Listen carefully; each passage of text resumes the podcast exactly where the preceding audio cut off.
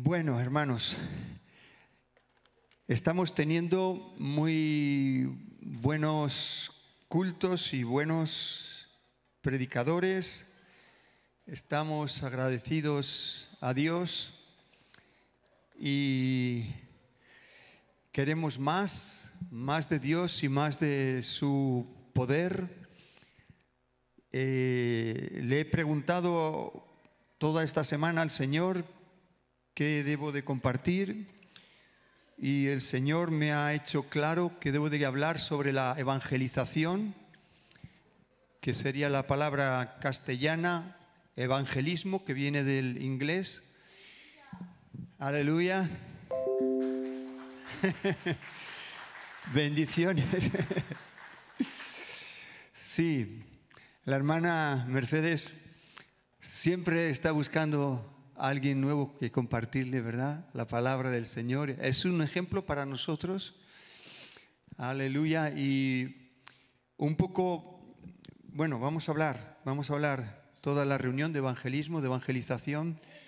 Sí. Y vamos a tratar de, de ver algunos principios eh, para una evangelización bíblica bíblica. Tenemos que ver cómo la Biblia nos enseña a evangelizar. No, no, lo vamos a ver todo hoy, pero vamos a ver algunos principios que debemos de tener en cuenta. Eh, hace 15 días yo estuve compartiendo Jesús como nuestro ejemplo de vida, como nuestro ejemplo de obediencia al Padre, nuestro ejemplo de fe, eh, etcétera. Eh, hoy vamos a ver a Jesús también, bueno, vamos a mencionar a, Jesús como nuestro ejemplo mm, para la evangelización, nuestro ejemplo para transmitir las buenas noticias de la salvación y del amor de Dios. Jesús, eh, cuando vemos eh, la vida y el ministerio de Jesús, pues allí aprendemos, allí aprendemos de Él, vemos, vemos cómo él se preparaba para que su vida entera fuese eh, un estilo, o sea, la evangelización fuese un estilo de vida. Aleluya. Eh, nosotros estamos viviendo en, en, una ciudad, en una cultura, en una realidad, eh, un ambiente Em, y cada, cada, ambiente es distinto. Por ejemplo, eh, vemos en el Antiguo Testamento las ciudades de Sodoma y de Gomorra. Eh, eran, eran, un ambiente cerrado totalmente a la palabra de Dios. Eh, tanto es así que cuando Abraham intercedía por esas ciudades, Abraham le decía a Dios, y, Señor, quizá haya 50 justos allí. Y el Señor decía, no hay 50 justos. Quizá haya 40 justos. Esto lo compartió también Angie el viernes. Eh, pero decía el Señor, no hay 50 justos. No hay, al final, eh, no hay ni siquiera 10 justos en esa ciudad. Eh, otra fue el ambiente de la ciudad de Nazaret, donde, donde se crió Jesús, ¿verdad? Y allí dice que también se cumple, Jesús dijo, se cumple eh, la profecía de que ninguno es profeta en su propia tierra. Y allí estaba Jesús y decía, la gente decía con incredulidad, ¿quién es este? Si es el hijo del carpintero y conocemos a sus hermanos y a sus hermanas que están entre nosotros. Eh, y, vamos a ver también, por ejemplo, en el libro de los Hechos, cuando los, discípulos iban evangelizando, eh, encontraban ciudades muy abiertas al Evangelio, muy abiertas al Evangelio. Así que eh, nosotros no somos nosotros los que elegimos una ciudad fácil o una ciudad difícil para el Evangelio, es Dios. Nos ha puesto aquí y, por cierto, mm, voy a hacer algún comentario histórico y estadístico. Eh, cuando yo me convertí hace 45 años al Señor, tenía 18 en aquella época, y me acuerdo que en Vitoria eh, solamente había dos iglesias, dos iglesias de 30 miembros, iban creciendo poco a poco. Y una era la nuestra, que estaba entonces el, pastor misionero Isaías Virtanen de Finlandia, que fue el que me dio el relevo a mí para seguir con esa obra. Y en Bilbao había tres, tres iglesias nada más y otros tres puntos de misión que empezaban. Uno de ellos era el nuestro, también con otro misionero finlandés donde yo me convertí. Eh, y también eran, eran grupos de, de 20, de 30, de 10. Y, y bueno, la, cosa ha mejorado mucho porque han venido muchos cristianos también de otros países y algunos españoles también se han, se han ido convirtiendo. Y sin embargo, sin embargo, seguimos siendo, antes, en aquella época, e, era un creyente por cada mil habitantes. Hoy en día todavía no llegamos a un creyente por cada 100. Hay más o menos 400.000 eh, evangélicos. Esperemos que todos sean verdaderos creyentes en España, eh, entre todas las razas que estamos juntos, ¿no? Eh, es muy poco para una población de casi de 50 millones de habitantes. Sí, pero no llegamos, o sea, ni siquiera, ni siquiera eso. Y hay ciudades de España y hay partes de España que todavía tienen menos. Madrid tiene más porcentaje, tiene un 1,5. Eh, pero bueno, estamos en un, territorio complicado para el Evangelio. Eh, Hemos sufrido mucho rechazo, hemos evangelizado muchísimo en las calles, hemos hecho campañas de todo tipo, con, todos los equipos de, sonido, con, el mimo, con el teatro. Hemos llevado el mimo y el teatro a un montón de ciudades alrededor del País Vasco y, de Burgos, y etcétera. Hemos evangelizado muchísimo, hemos repartido miles y miles de folletos, hemos orado eh, muchísimo también, pero todavía no hemos visto una gran cosecha. Eh, y además de eso, eh, tenemos que seguir con el chip de evangelizar. Porque ese, ese es el plan de Dios. Y ahora lo vamos a ver en la escritura, vamos a ver los principios bíblicos para eso. La buena noticia, por otro lado, es que por fin eh, España ha conseguido superar las 4.000 iglesias, 4.000 lugares de cultos evangélicos. Por fin, este año 2020 hemos conseguido superar eh, de las que se tiene conocimiento y se han registrado de alguna manera. Hay algunas que, bueno, todavía no están, sabemos que están ahí empezando y, bueno, gloria a Dios.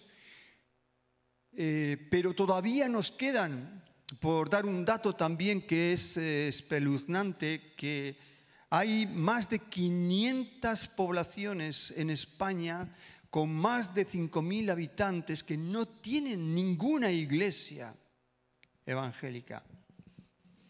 Entonces el desafío está ahí, está ahí, y vamos a esperar que esta mañana el Espíritu Santo nos, nos rete, nos desafíe, nos motive a todos nosotros para hacer nuestra parte, nuestra parte, y vamos a ver cómo bíblicamente lo podemos hacer. España es uno de los países menos evangelizados del mundo y con menos presencia de cristianos verdaderos. Así que hay mucho campo virgen. Sí, hay mucho. Es verdad que será será a través del rechazo y de la desesperación que tengamos que ir llevando el Evangelio, pero hay que hacerlo para que nosotros estemos bien delante de Dios y, Dios nos pueda mm, prosperar algún día, multiplicar algún día. Damos gracias a Dios que nosotros en seis años en este nuevo proyecto eh, hemos tenido bendición, hemos crecido, pero anhelamos más. Y, no solamente eso, sino que eh, mencionar que es tan importante eh, sentir ese amor por los perdidos. Nosotros ya somos salvos. Si, si, seguimos así fieles hasta el final, ya somos salvos, ¿no? También nos podemos alejar de Dios porque somos libres. Pero, pero hay cuarenta y tantos millones de personas en este país que, que se van al infierno. Eh, algún tipo de sentimiento de compasión tendría que despertar en nosotros esto.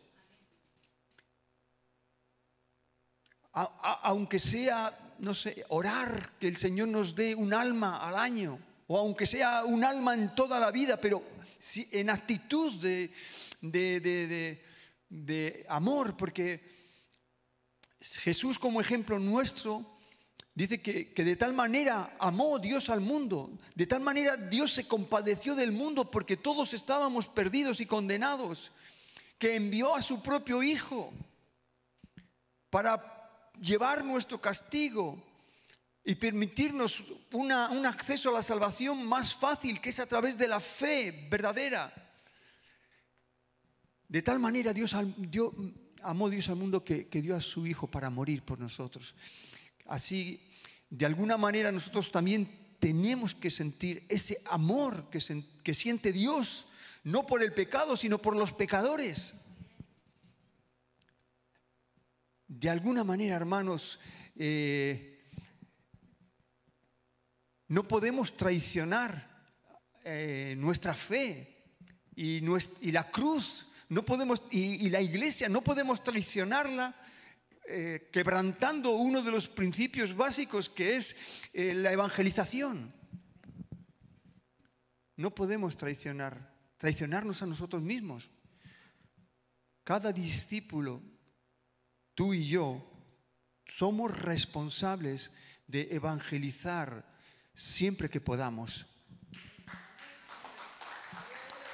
Gloria a Dios. Gloria a Dios. Sí.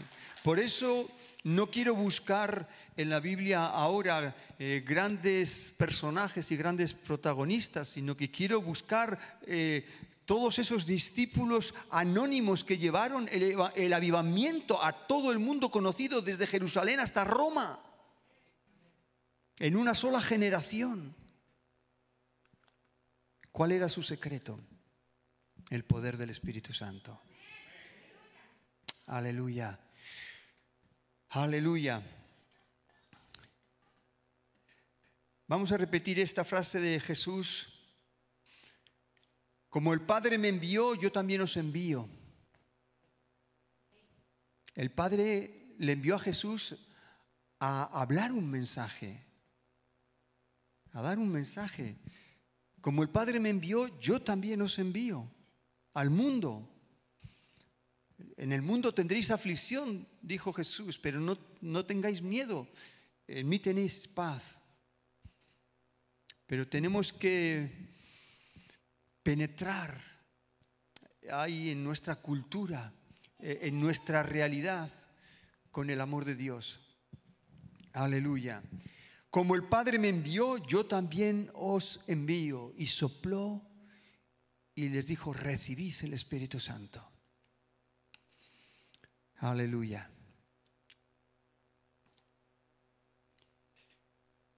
Hay un,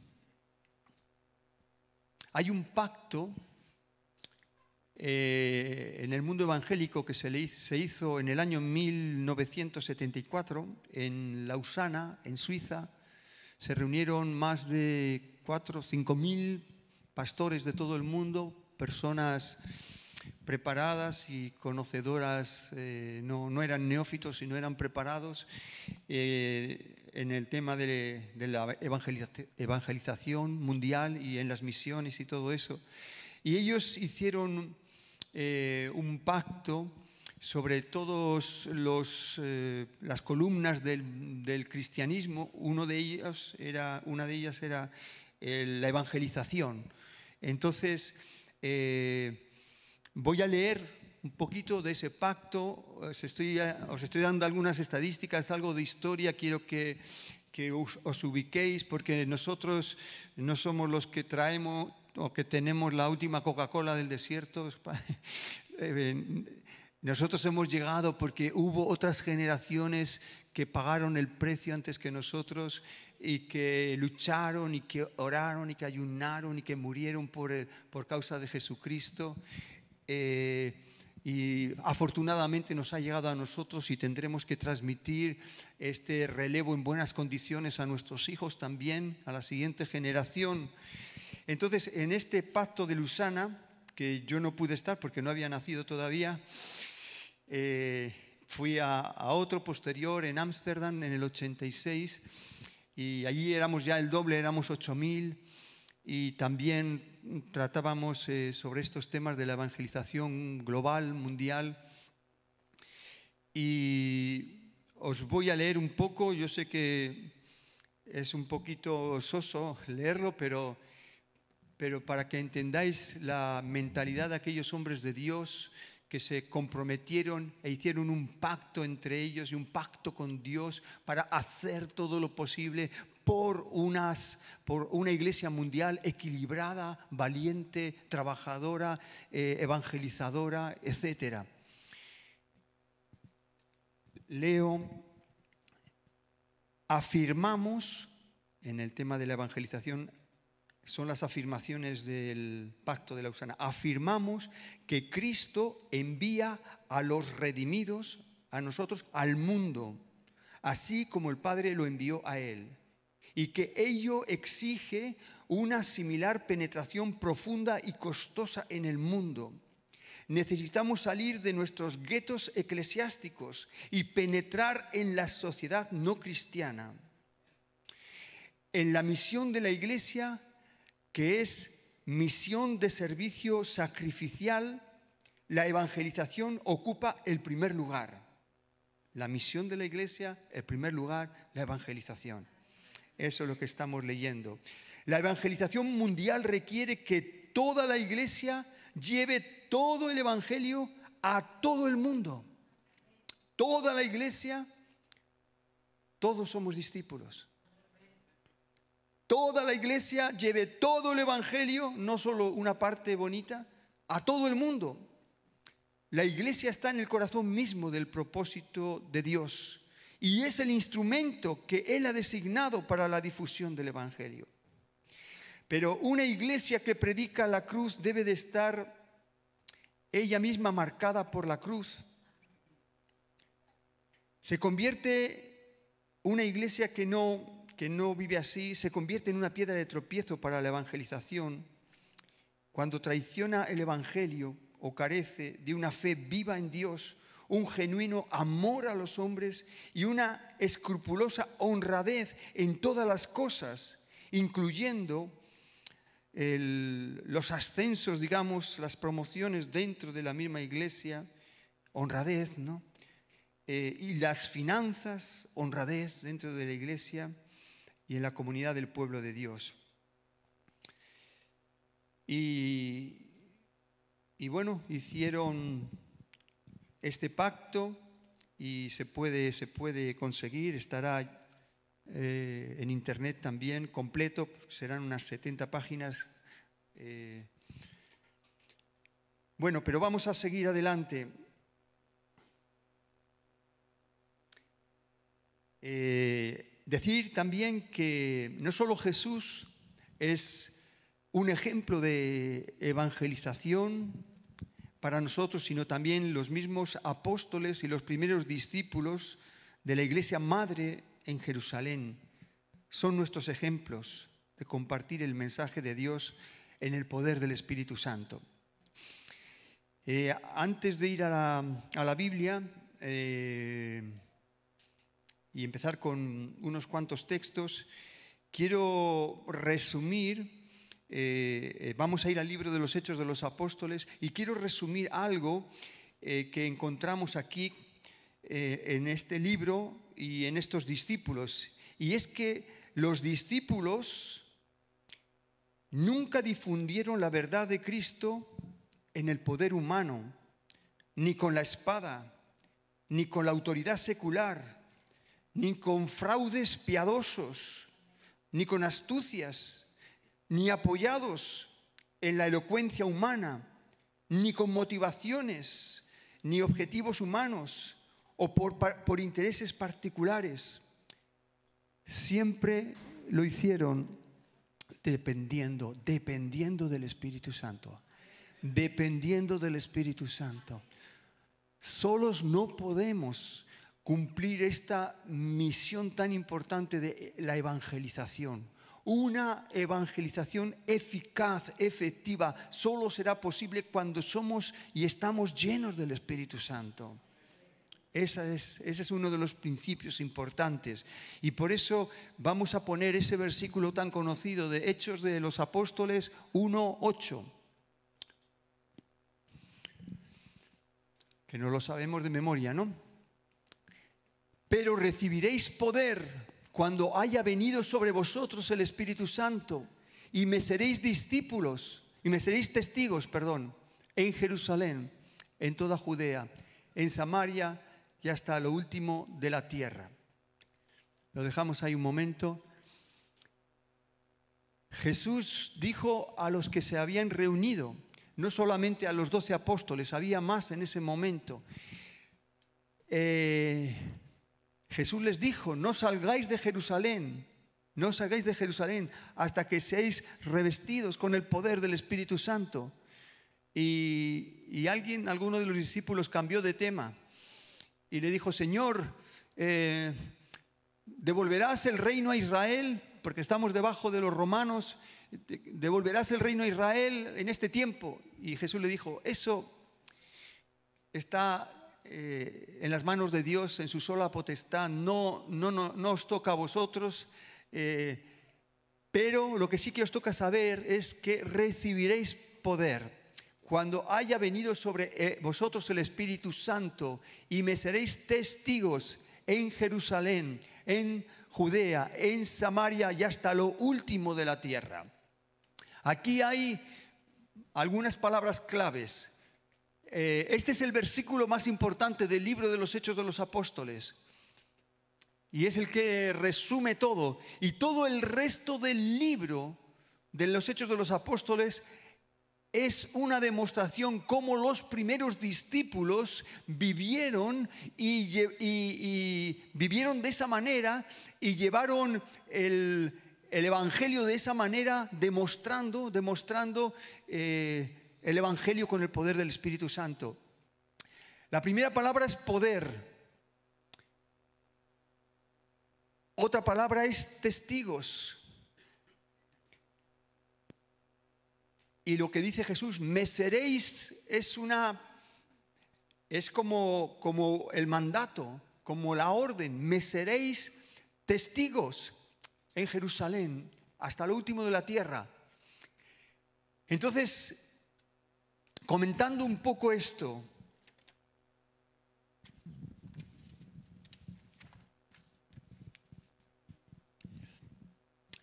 Nosotros no somos una comunidad cristiana de simpatizantes superficiales. No somos esto, ¿verdad? Nosotros somos discípulos que seguimos a Jesús. No seguimos nuestra propia mm, inteligencia. No seguimos otra ideología, seguimos a Jesús eh, sinceramente, comprometidamente.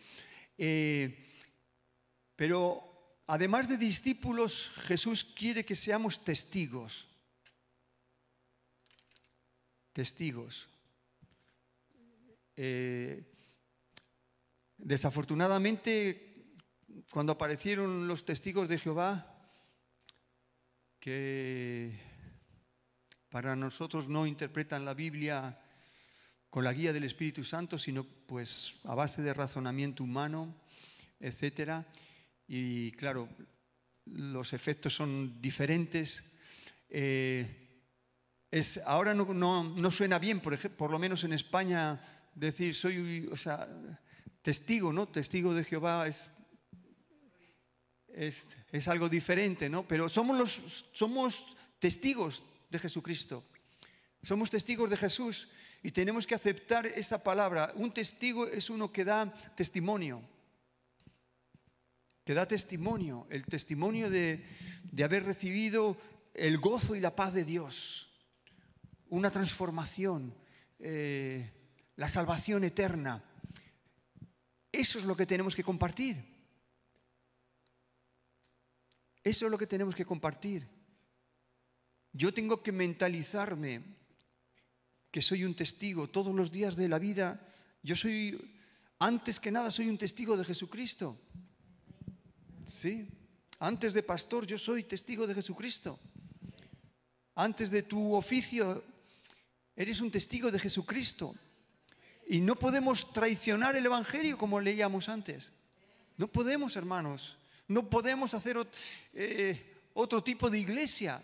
No podemos jugar a ser iglesia.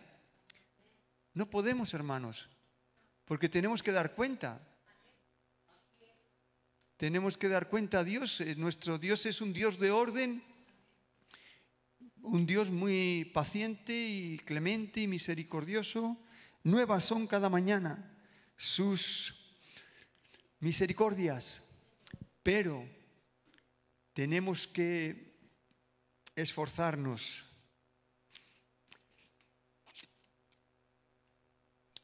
vemos que el objetivo de Jesús con sus discípulos es transmitirles eh, su, visión, ¿no? Eh, que es la evangelización del mundo.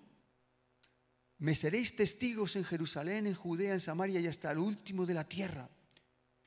El plan de Jesús es la evangelización del mundo. El instrumento de Dios es la iglesia.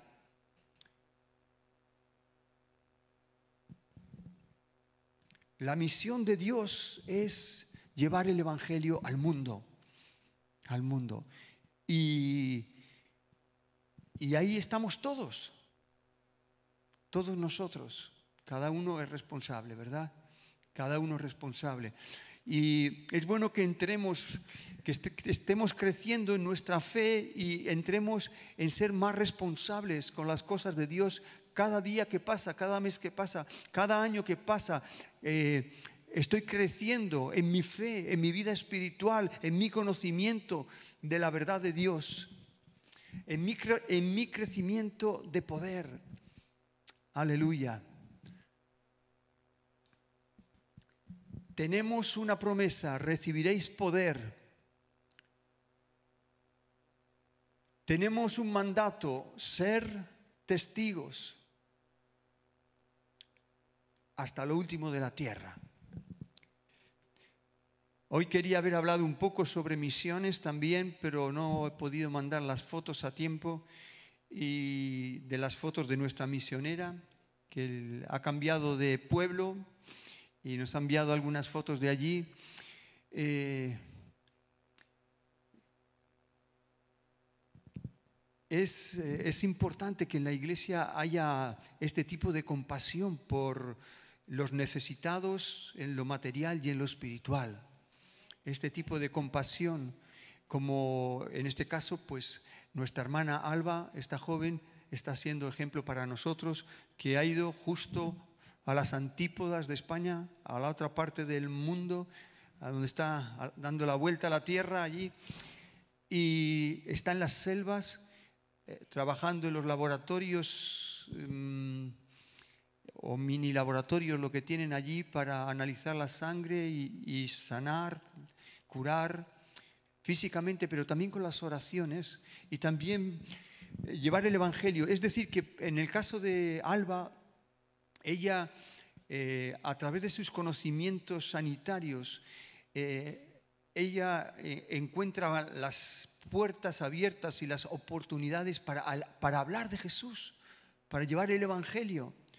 Entonces, eh, tú y yo en nuestro entorno también eh, tendremos las oportunidades de Dios, sobre todo si oramos y, lo pedimos, ¿no? Eh, para hablar de Jesús, compartir nuestra fe, aunque nos rechacen, aunque nos rechacen. Tenemos que aprender a vivir con el rechazo. A Jesús le rechazaron y nos van a rechazar a nosotros. Pero el Señor ha dicho, bienaventurado cuando por mi causa te, insulten, te maldigan, te, tiren piedras, digan injusticias sobre ti, mintiendo y todo eso, bienaventurados sois, grande es vuestro galardón en los cielos. Aleluya. Eh, este amor que tiene Alba por, por esas personas, ¿no? Eh, un poquito de eso debiéramos de tener nosotros aquí también, por nuestras tribus urbanas aquí, ¿no? Un poquito de ese amor, a eso me estoy refiriendo, ¿no? Eh, para ser testigo de Jesucristo tengo que sentir algo, tengo que sentir algo, se están perdiendo, se van al infierno.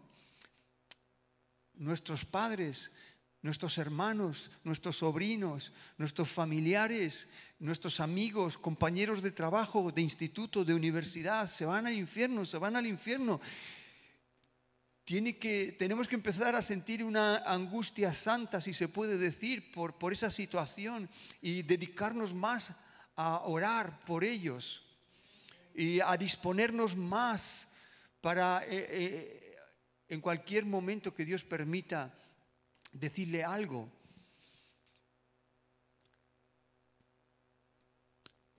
Todas las peluqueras y peluqueros que yo he tenido, he podido evangelizarles muchas veces. En realidad, cada vez ahora tengo una peluquera ahí en el pueblo, eh, cada vez hablamos de lo mismo. Ella me pregunta y yo le hablo más del Señor. Ahora es una oportunidad también con esta pandemia, ¿no? la inseguridad que hay en la gente. ¿no? Eh, en cualquier lugar que, tengas un compañero o una compañera, va a haber un momento y tienes que estar listo, tienes que estar preparado, tienes que estar lleno del Espíritu Santo. Diógenes, bienvenido. Y tus amigos también, bienvenidos todos. bienvenidos a la familia. Gloria a Dios. Ahora os tengo más cerca.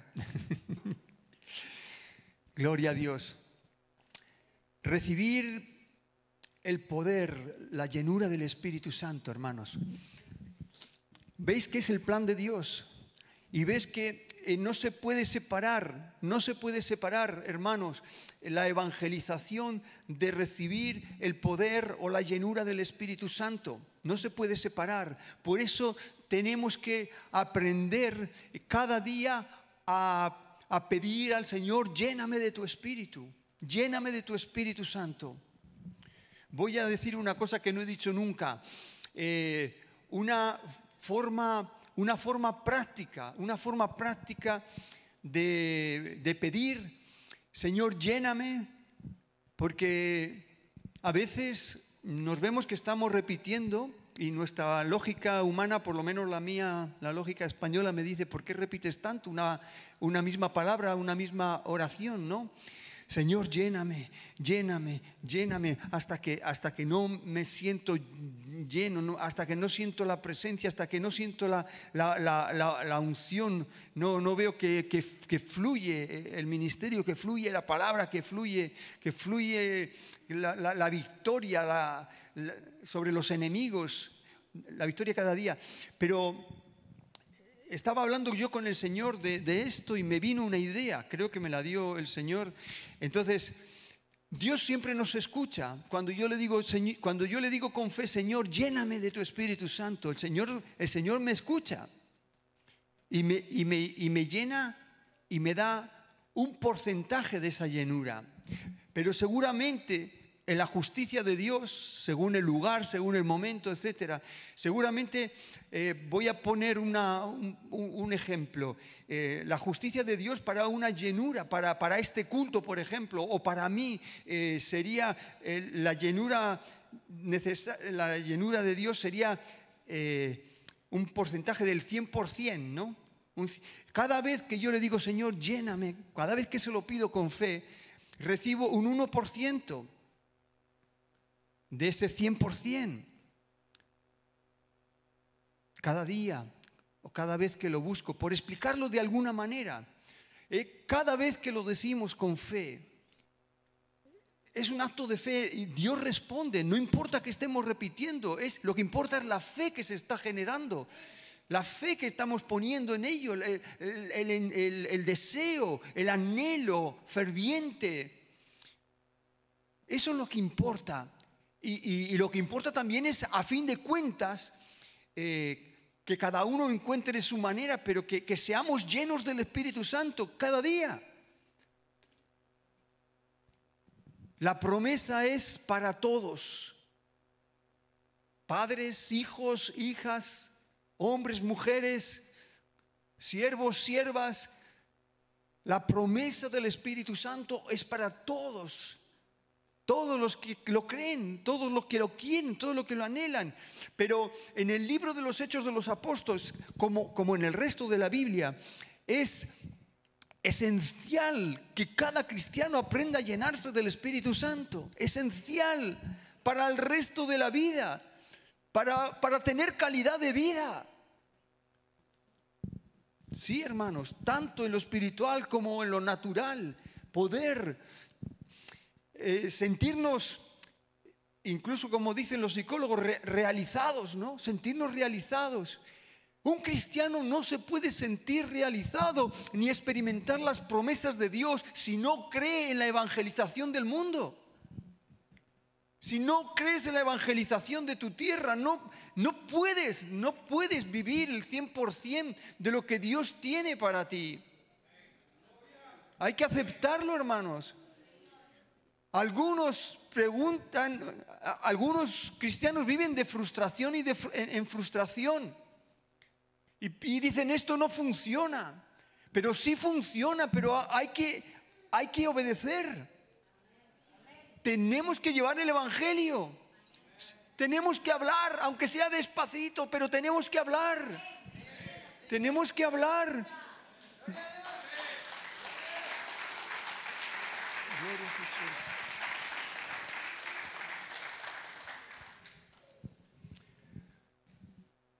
Aleluya.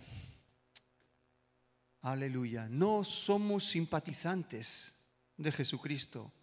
Somos discípulos comprometidos para cumplir la misión. Aleluya. Y ahí cuando estamos obedeciendo al Señor nos vamos a sentir realizados. Eso es calidad de vida emocional. Pero ahí cuando estamos obedeciendo vamos a ver que se cumplen las promesas, que experimentamos el poder. Hermanos, yo estoy gozoso de los cultos de oración que tenemos en la iglesia y, puedo decir que cada, en cada reunión de esta semana anterior eh, he sido llenado del Espíritu Santo también a esa hora de la, tarde-noche, ¿no? Eh, ha sido fantástico aunque estemos tres o cuatro. Eh, pero qué, qué, qué, hermoso experimentar la llenura del Espíritu Santo, el bienestar, el gozo, gozo, gozo. El Espíritu Santo es gozo, es gozo, es fantástico.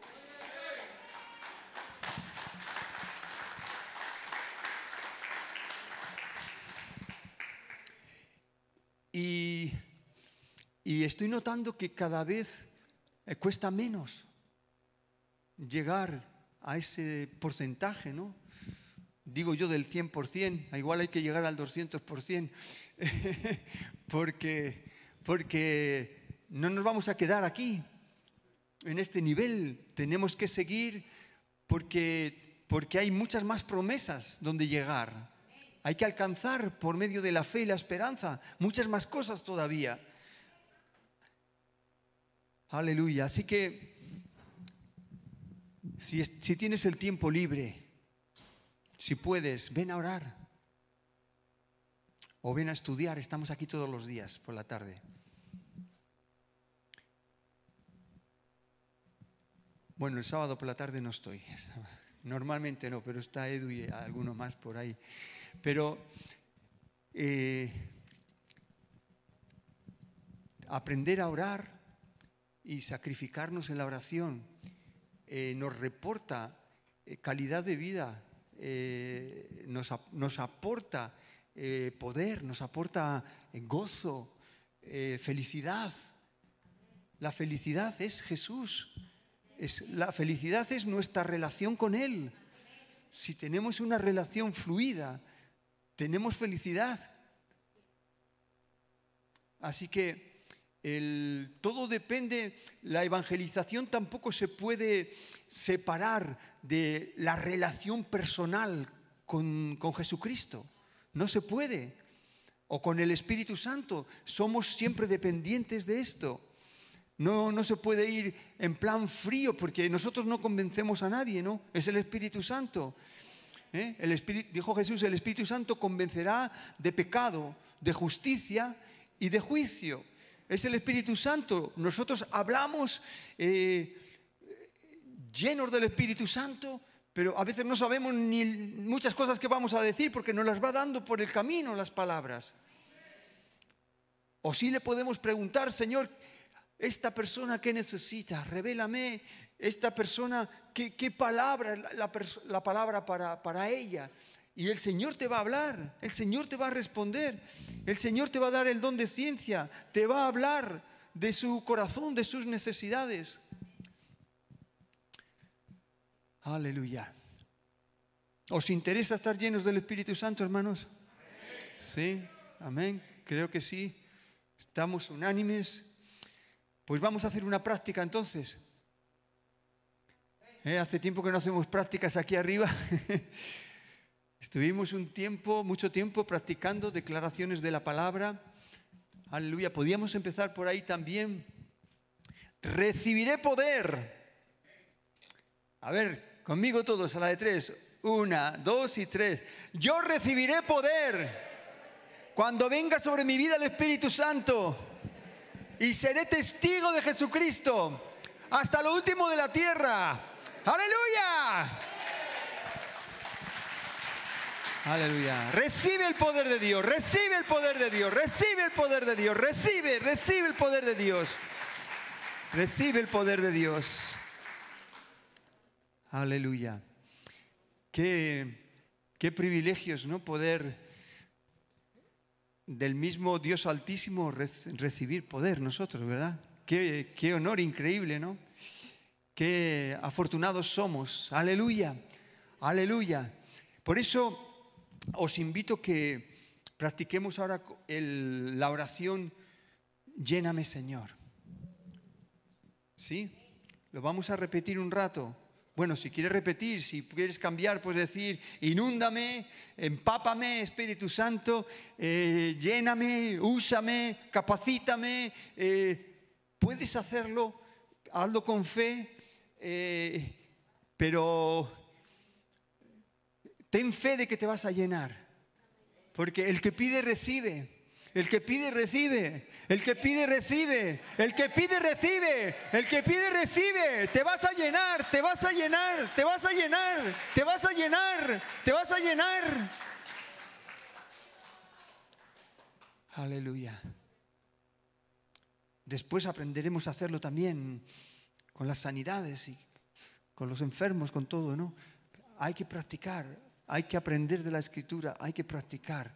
Aleluya. Y, tenemos que tener las experiencias. Eh, hemos fracasado en los intentos una vez, no lo conseguí, no lo conseguí, pero vas a conseguirlo, vamos a conseguirlo, vamos a seguir.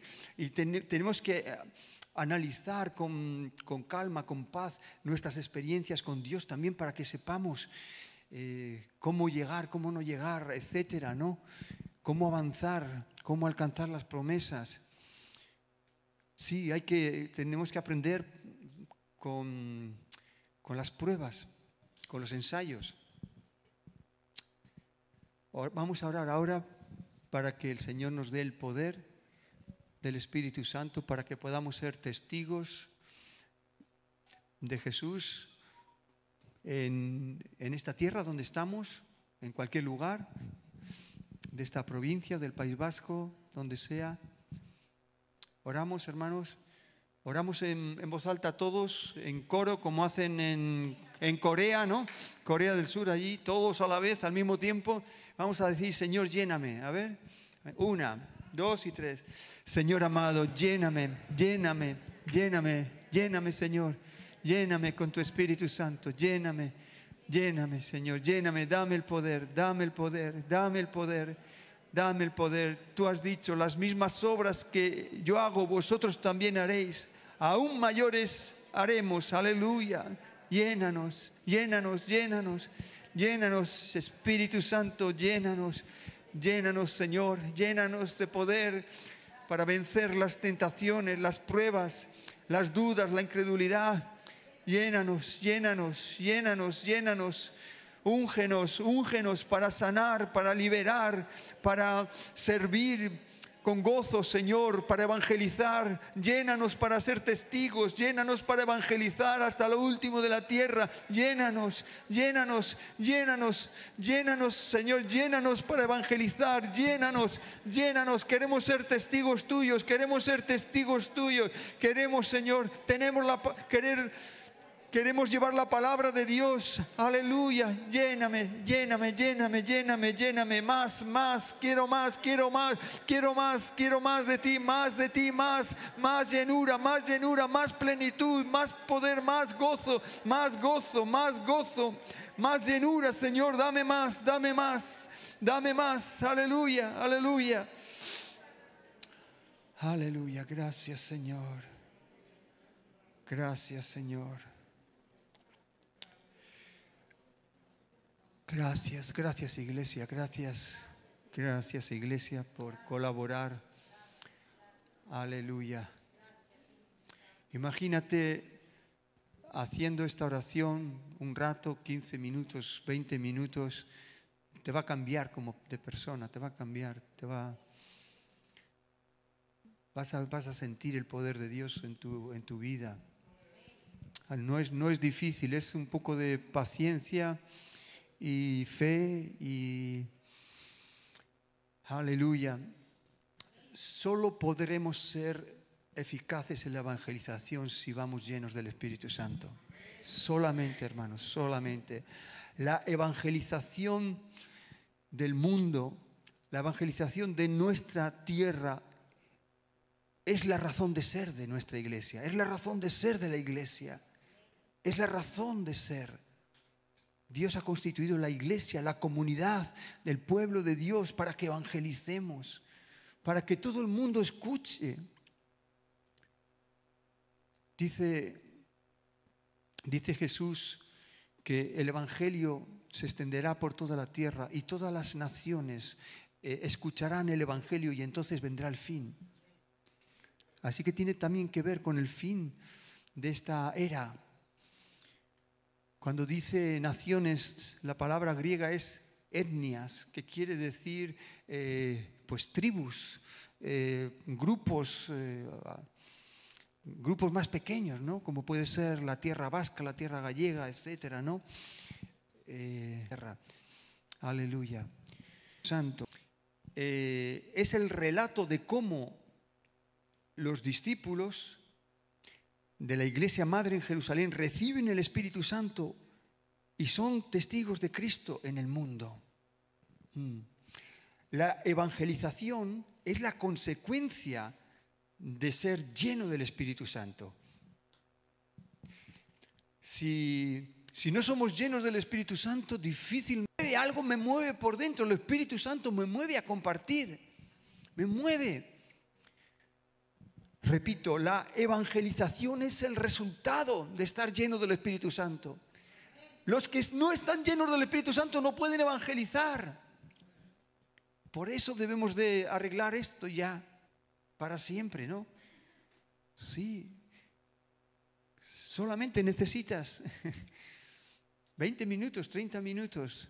Depende Depende cómo estés, cómo hayas dormido, etcétera.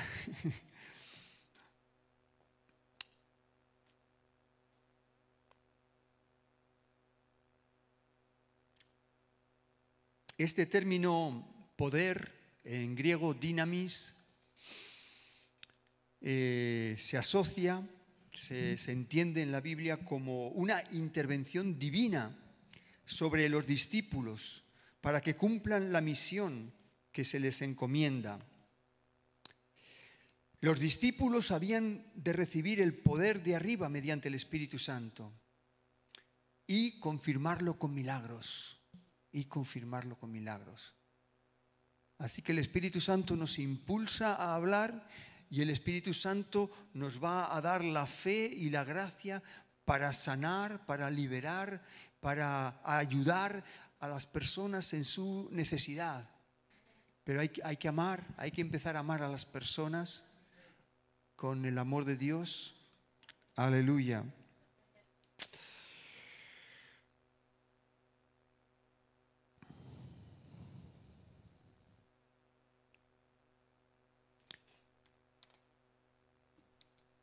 Estoy mirando algunas cosas. Bueno, dentro del estudio del libro de los Hechos de los Apóstoles eh, y la evangelización, eh, vamos a, mencionar tres aspectos en los que tiene que darse y tiene que ocurrir esto. Dice que los primeros cristianos, eh, como iglesia, fueron testigos de Cristo, fueron testigos al ser una comunidad de, testigos. Eh, repito porque es así la frase, eh, ellos fueron testigos de Cristo a ser una comunidad de testigos. Es decir, que el poder del Espíritu Santo eh, prepara y forma una comunidad de testigos, testigos de Cristo. El bautismo del Espíritu Santo el día de Pentecostés produjo la primera iglesia, una comunidad de testigos. La iglesia es una comunidad de testigos. Aleluya. Eh, también como iglesia y como testigos de Cristo eh, dieron testimonio al demostrar el poder del Espíritu Santo y atender las necesidades del pueblo, al sanar a los enfermos y librarles de los males y deshacer las obras de las tinieblas. Así que estamos hablando de que formar, entre todos debemos de formar, entender, y vamos a hablar de la unidad, eh, formar la comunidad de testigos, demostrar el poder del Espíritu Santo para suplir las necesidades de la gente y también proclamar, compartir el Evangelio de salvación. Estos serían tres aspectos que se, van, donde se van a utilizar eh, estos principios que estamos, que estamos hablando hoy.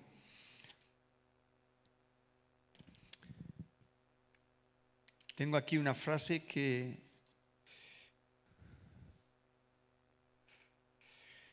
que me ha venido esta mañana cuando oraba, sencillo, Sencilla frase, habla de Jesús, del gozo y de la paz que te da. La evangelización consiste en ser testigo de Jesús. Habla de Jesús, habla del gozo y de la paz que te da, que te ha dado. Aleluya. Eso no te lo pueden rechazar porque es un testimonio personal tuyo. Te dirán, como mucho, estás loco. Pero tú dile, no, en serio, Dios me da, me ha dado paz, totalmente desesperadas. Y, y, Dios les ha librado de ese mal. Y ahora tienen gozo y paz. Es verdad que el enemigo nos viene todos los días a robar el gozo y el paz, en la paz, nos viene a, a meter distracciones y a, a sembrar incredulidad, pero, pero nosotros podemos recuperarla.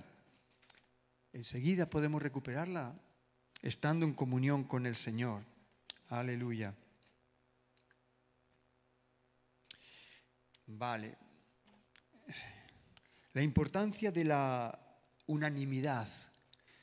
Para que haya una evangelización eficaz, es importante que estemos unidos, unidos en fe, unidos en doctrina, unidos eh, eh, en compañerismo, unidos en, misión, en propósito, unanimidad, del mismo ánimo, del, estar de acuerdo, hacer todo de nuestra parte para trabajar en lo que estamos de acuerdo. Esta iglesia local, en lo que estamos de acuerdo. porque sin unanimidad no vamos a tener los resultados que tuvieron ellos.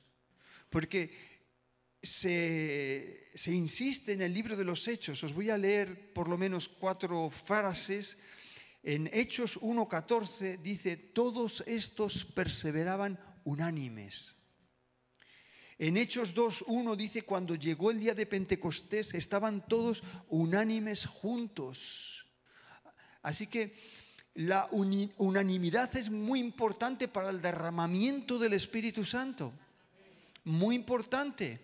El Espíritu Santo cuando ve un ambiente que está, que está reñido, no puede manifestarse. Y somos nosotros los que tenemos que madurar y entender esto, que no se trata de mí, se trata de, la obra del Espíritu Santo. Y tenemos que ceder todos. En Hechos 4:24, y ellos, habiéndolo oído, alzaron unánimes la voz a Dios. En Hechos 5:13, y estaban todos unánimes en el pórtico de Salomón, en el templo, ¿no? Eh, en el culto. Tenían común acuerdo, mutuo acuerdo. Se necesitaban los unos a los otros para una convivencia sana y para que las bendiciones de Dios no tengan tropiezo en la iglesia. Hermanos, todos, todos salimos perdiendo si no estamos unánimes. No alcanzamos las promesas, no conseguimos toda la, toda la bendición. Todos salimos perdiendo, hermanos. En cambio, si todos ponemos de nuestra parte para dejar los desacuerdos y los malos entendidos y el no llevarme bien con, alguien, ¿no? la falta de, de perdón, de confianza, todo eso, si pudiéramos resolverlo, el avivamiento vendría antes. Esto es un lastre que llevamos, que arrastramos en cada reunión, en cada culto, en cada actividad de la iglesia. Pero si, si lo entendemos con madurez y aportamos la sabiduría que Dios nos da, eh, todos vamos a salir beneficiados en lo espiritual y en lo material también. Aleluya. Aleluya.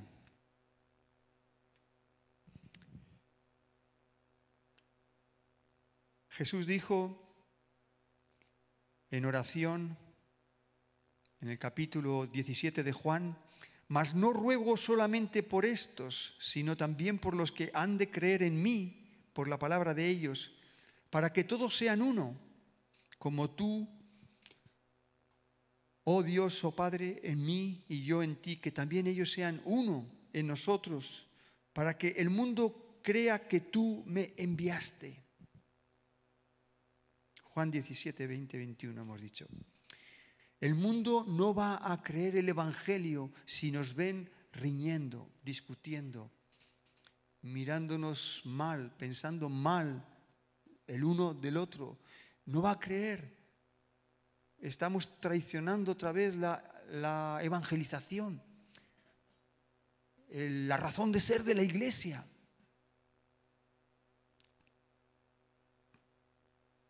La primera comunidad de creyentes evangelizaron siendo uno, como discípulos de Cristo Jesús. La unidad de la comunidad de fe es fundamental para ser testigos de la obra de Cristo y así lograr la evangelización del mundo. El crecimiento espiritual también es importante para la evangelización, nuestro desarrollo espiritual, nuestro crecimiento. Dice, voy a leer algunos versículos bíblicos y no me voy a extender mucho más, voy a llegar a la conclusión enseguida para que tengamos un tiempo de, de ministración también. Y si hay alguna persona necesitada, estás hoy con alguna necesidad, pues vamos a, orar y vamos a a creer que ese poder que el Espíritu Santo está derramando sobre la iglesia se manifieste esta mañana. Si quieres hacer alguna oración por el culto del domingo, eh, ayúdame y ora, Señor, manifiéstate hoy, manifiéstate hoy en el culto, que el Espíritu Santo se manifieste. Eso es lo que anhelamos.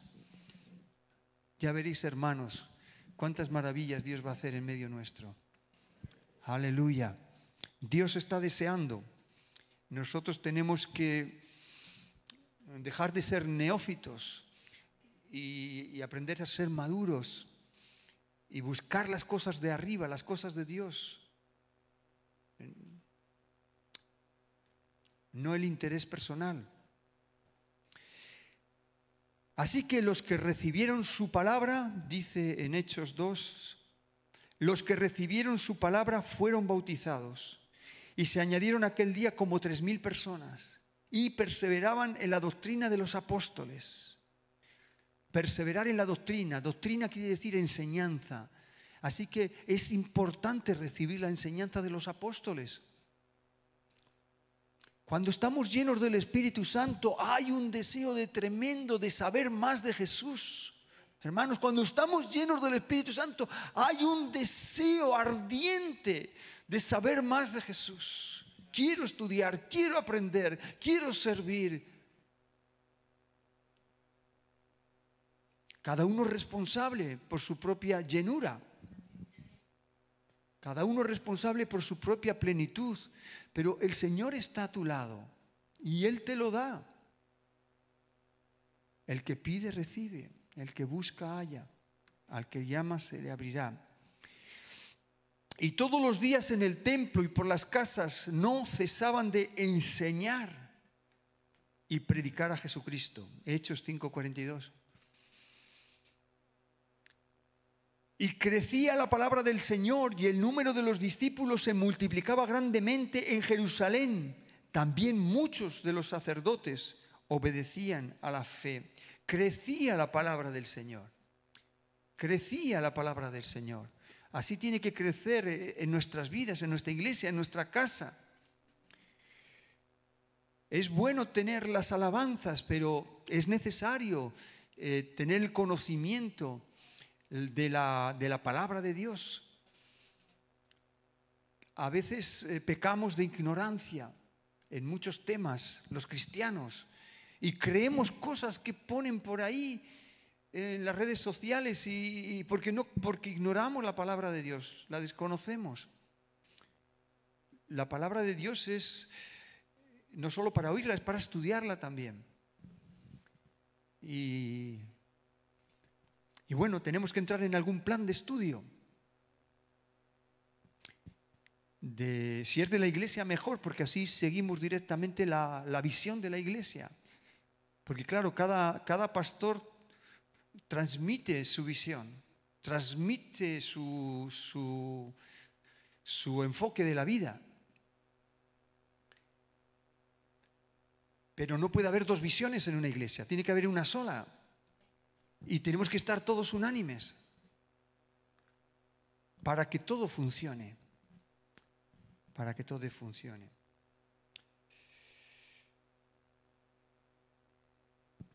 Y se congregaron allí en Antioquía todo un año con la iglesia y enseñaron a mucha gente, enseñaron a mucha gente.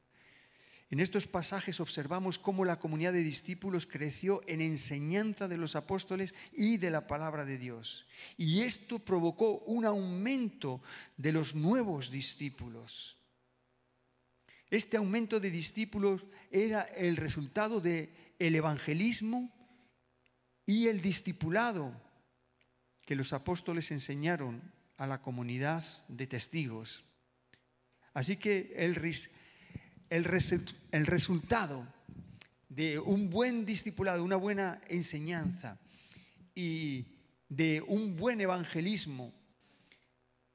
Eso es lo que Dios quiere, que muchos se salven y nos tenemos que identificar con Dios, tenemos que alinearnos con Él, ¿no? Dios quiere que todos se salven. Claro, no va a obligar a nadie, pero si por Dios, eh, Dios ya ha hecho todo lo posible para que todo el mundo se salve y no se condene en el infierno.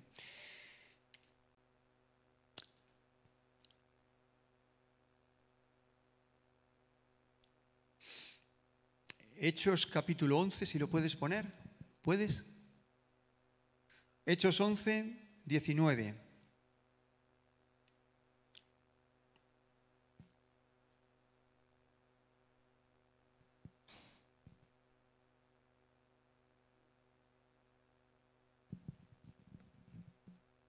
Ahí está. Está escribiendo eh, este libro de los Hechos de los Apóstoles eh, el evangelista Lucas, el autor del Evangelio de Lucas, el médico amado, uno de los colaboradores del apóstol Pablo, y dice, contando la historia de la iglesia primitiva, ahora bien, los que habían sido esparcidos a causa de la persecución que hubo con motivo de Esteban, el primer mártir que, los judíos apedrearon allí en Jerusalén, ¿no? Dice, pasaron hasta Fenicia, Chipre y Antioquía, no hablando a nadie la palabra, sino solo a los judíos. El 20, por favor.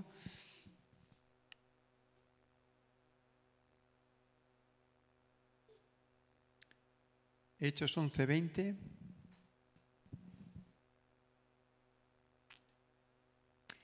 Pero había entre ellos unos varones de Chipre y de Cirene, los cuales cuando entraron en Antioquía hablaron también a los griegos anunciando el Evangelio del Señor. Esto nos está contando pues la, la historia, cómo Dios usó eh, una una de las persecuciones que tuvo la iglesia madre en Jerusalén. Eh, y muchos tuvieron que abandonar sus casas y salir y fueron esparcidos por todas las eh, regiones y naciones que estaban por ahí. Y, dice que en un momento dado, solo habían hablado a los judíos, pero en un momento llegaron a Antioquía de Siria. Antioquía es la tercera ciudad más importante de, aquella época, primero era Roma, después era Alejandría de Egipto y tercera era Antioquía de Siria. Y cuando llegaron a Antioquía de Siria, algunos eh, varones hablaron también a los, a los griegos, anunciando el Evangelio del Señor.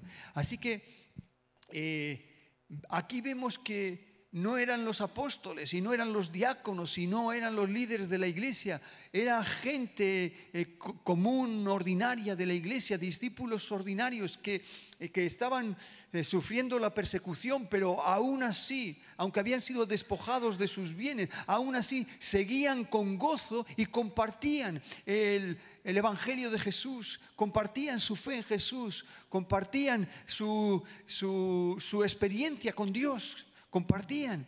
Y, y compartieron allí precisamente en Antioquía y se, mira a ver el versículo 21, no sé si lo pone ahí, y, y empezó a convertirse mucha gente.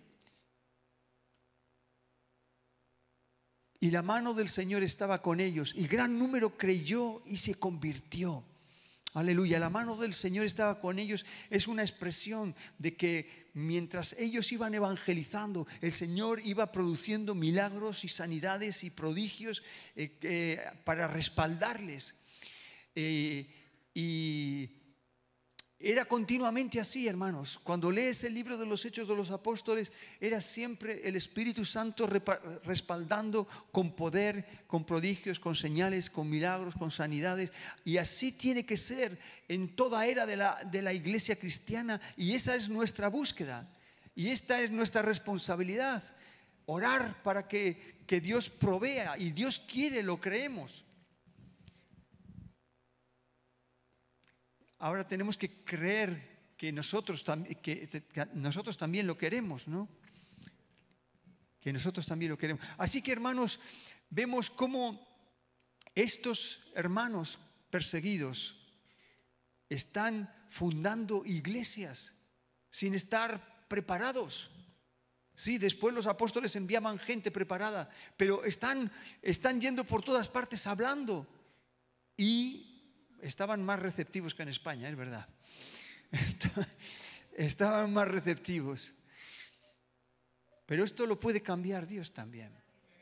Esto puede cambiar, hermanos. Dios está escuchando nuestras oraciones las oraciones de todas las iglesias del País Vasco. Hay mucha gente fiel.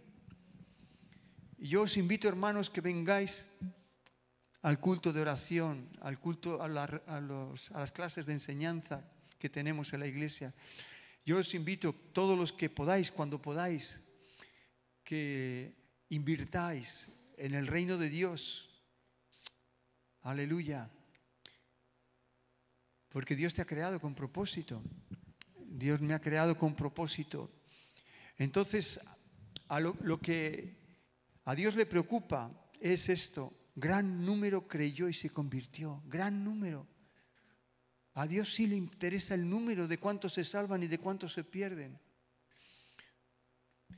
Vamos a pedirle al Señor que nos dé esa compasión y también esa esa negación, esa abnegación que tenían estos primeros discípulos que no negaron al Señor y no negaron su fe, aunque perdieron sus casas y sus cosas.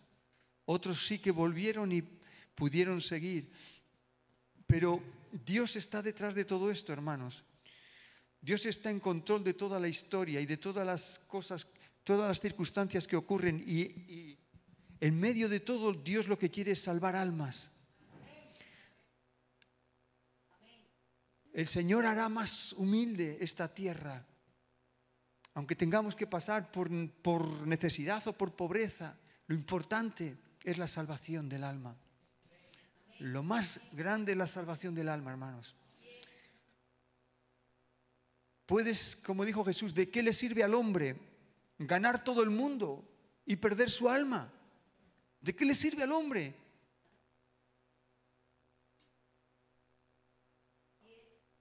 Yo creo que Jesús estaba ahí desesperado con esto, ¿no? ¿De qué, ¿De qué te sirve ganar todo lo que quieras y perder tu alma? Hmm. La historia de grandes personajes de la humanidad en su lecho de muerte. Son historias de gente que acaba eh, gritando con locura, con histeria, con desesperación, Vienen a buscar, vienen a buscar, están viendo a los demonios que vienen a buscarle y a recoger y se vuelven locos y, empiezan a gritar, empiezan a chillar, empiezan a llorar, empiezan a esconderse. Sí, los grandes, los grandes eh, eh, eruditos y, personajes de la historia viven, bueno, y hoy en día también. Pero nosotros tenemos la paz Señor tenemos la salvación de Dios. Estamos confiados. A nosotros nos van a venir a buscar los ángeles. Aleluya. Y estamos tranquilos, estamos seguros, estamos seguros en Dios.